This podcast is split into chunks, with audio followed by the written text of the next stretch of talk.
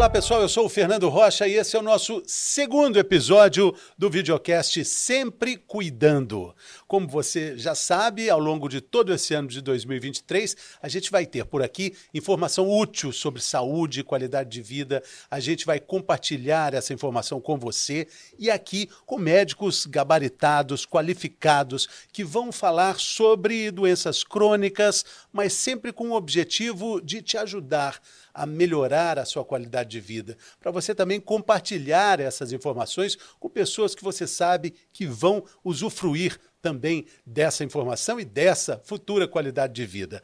No programa que você acompanha aqui no YouTube, você também pode ouvir na sua plataforma de áudio, no streaming, a sua plataforma que você ouve suas músicas, você também pode ouvir o nosso conteúdo em áudio e também pode buscar por Sempre Cuidando nas redes sociais, que também o nosso conteúdo vai estar por lá.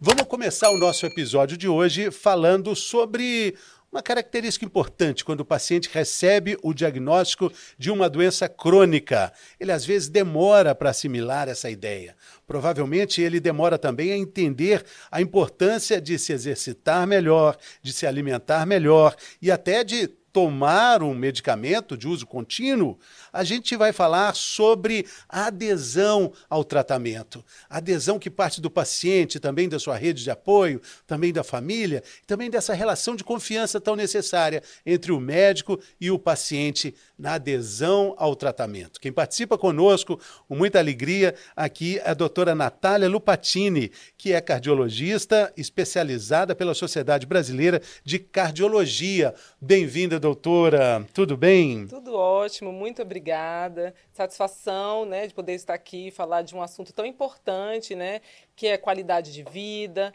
adesão ao medicamento, né, para que a gente tenha um futuro de, na nossa vida com qualidade. Adesão, Muito obrigada. Adesão ao tratamento em doenças crônicas. É, é uma travessia oceânica. A doutora trouxe um pouco do sol de Brasília para o nosso videocast.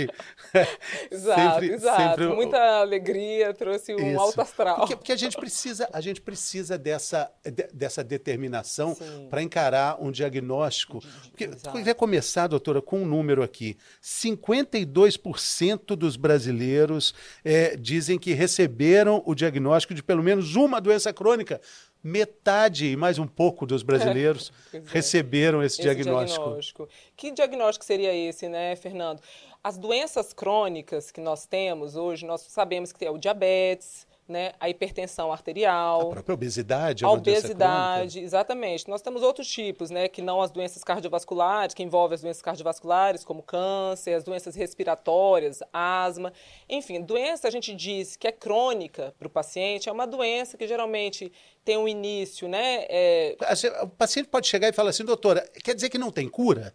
Sim, exatamente. É, é normal o paciente normal perguntar o paciente isso. falar isso, exatamente. Aí, que Porque que a, a doença crônica o paciente leva para a vida inteira. Ah, sim. Ela não tem cura realmente, mas ela tem como ser tratada, né? E o tratamento traz o paciente para uma boa qualidade de vida e como uma situação de, de como se ele fosse um, de um paciente que não tem a, a doença. Essa né? pergunta é comum então no consultório. Sim, não tem cura, doutora? E a senhora é. responde: não, não, não tem. Não tem cura. E muitas vezes é mas importante falar para o paciente que a gente detectando a doença em fases precoces, né, mudando hábitos de vida, começando a tomar o, o, remédio que o médico prescreveu de forma regular, a gente evita as complicações da doença. Porque o que a gente quer na doença crônica, Fernando, é evitar a complicação das doenças. Né? As doenças cardiovasculares hoje são a maior causa de morte no mundo inteiro. Então a gente sabe AVC, o infarto, né? Como evitar isso? Começa lá atrás, começa às vezes nesse diagnóstico, né, quando o paciente ainda está assintomático. Né? Esse paciente que recebe o diagnóstico na fase assintomática, que muitas vezes não adere né, à mudança do estilo de vida, porque ele está se sentindo bem, ele não tem nenhum sintoma. Então, por que eu vou mudar? Né? Ele não pensa no futuro próximo, né? Agora, já os outros que vêm e a gente dá o diagnóstico quando eles têm algum sintoma, por exemplo, formigamento nas pernas, no diabetes, né? Que o diabetes a gente sabe que pode dar aquela uma doença chamada neuropatia diabética, comete os nervos do corpo inteiro, ou quando vem já com alteração da visão, né? A, a vista ficando embaçada ali já é um anúncio que você tem que correr, que a sua glicose no sangue está elevada. Sim. Então, esses pacientes que, que a gente dá o diagnóstico já nessa fase, são pacientes que já têm complicações, né?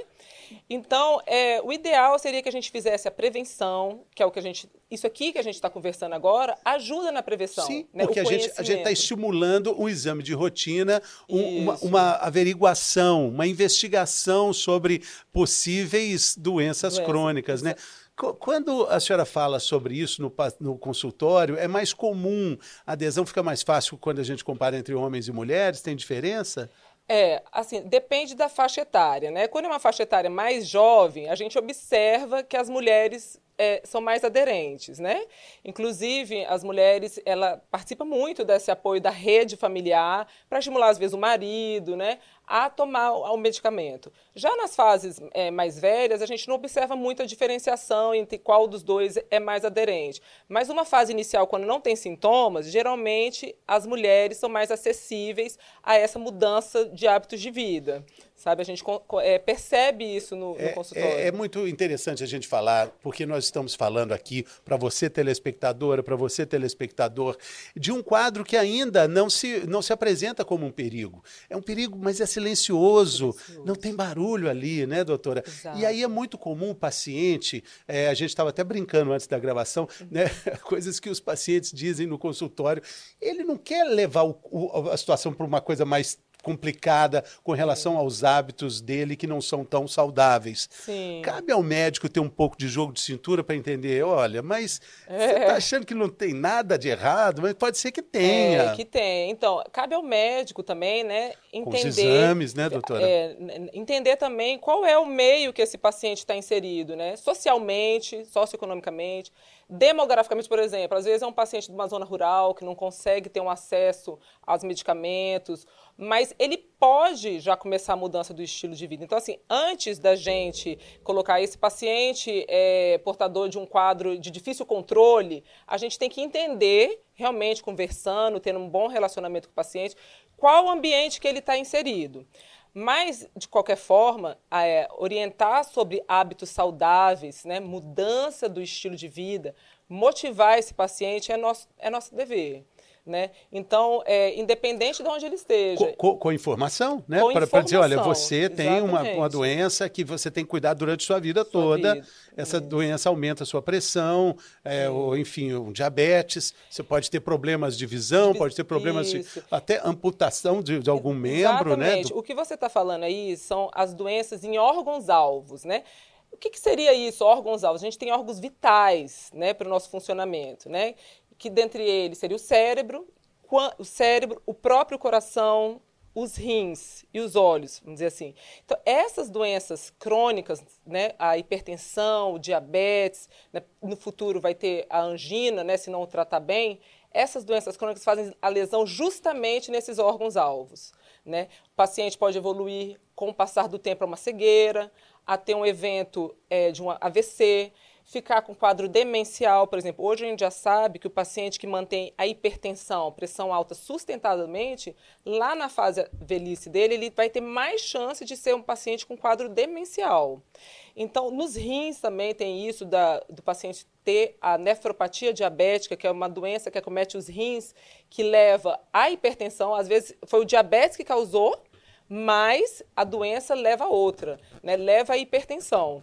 E aí o paciente pode evoluir com perdas cada vez mais progressivas da sua qualidade de vida, tendo que fazer uma hemodiálise, né? ficar ali três, quatro vezes na semana né? no aparelho, fazendo a troca do sangue na hemodiálise, porque o rim já não está funcionando. E o pé diabético é muito importante que você falou, né? O paciente diabético, muitas vezes, ele tem alguns sintomas, como eh, formigamento, perda de sensibilidade. Então, ele se machuca e não percebe que se machucou, sabe, Fernando? Então, dali começa uma, eh, a ferida, que é de difícil cicatrização no diabetes, e no paciente que é hipertenso também, porque ele já tem doença aterosclerótica, que é placa de gordura nas pernas, dificultando a irrigação, levar sangue para aquela ferida que está em tratamento.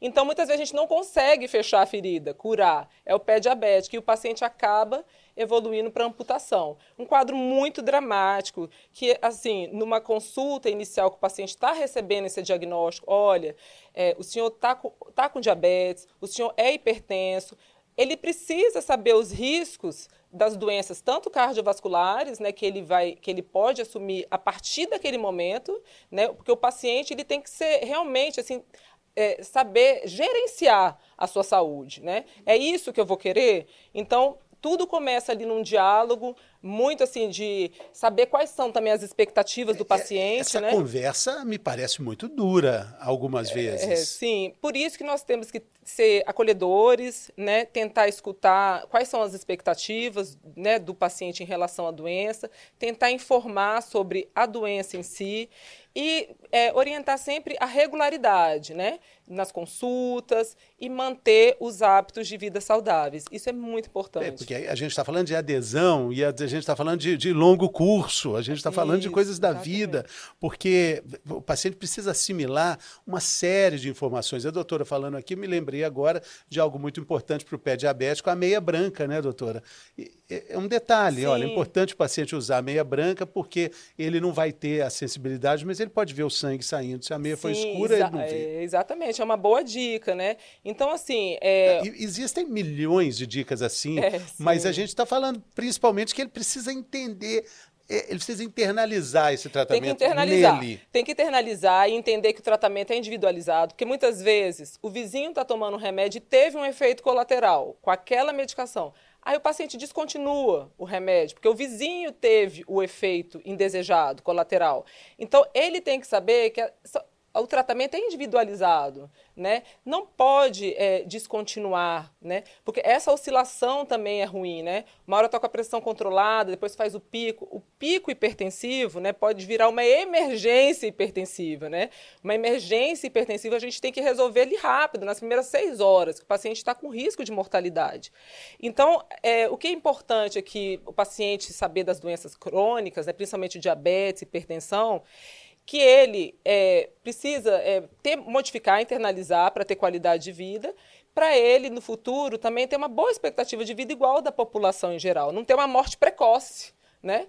Porque muitas vezes o paciente jovem né, é, é, morre por um pico hipertensivo, né, não, não, tomou remédio, né, comeu sal excessivamente, não teve esse cuidado.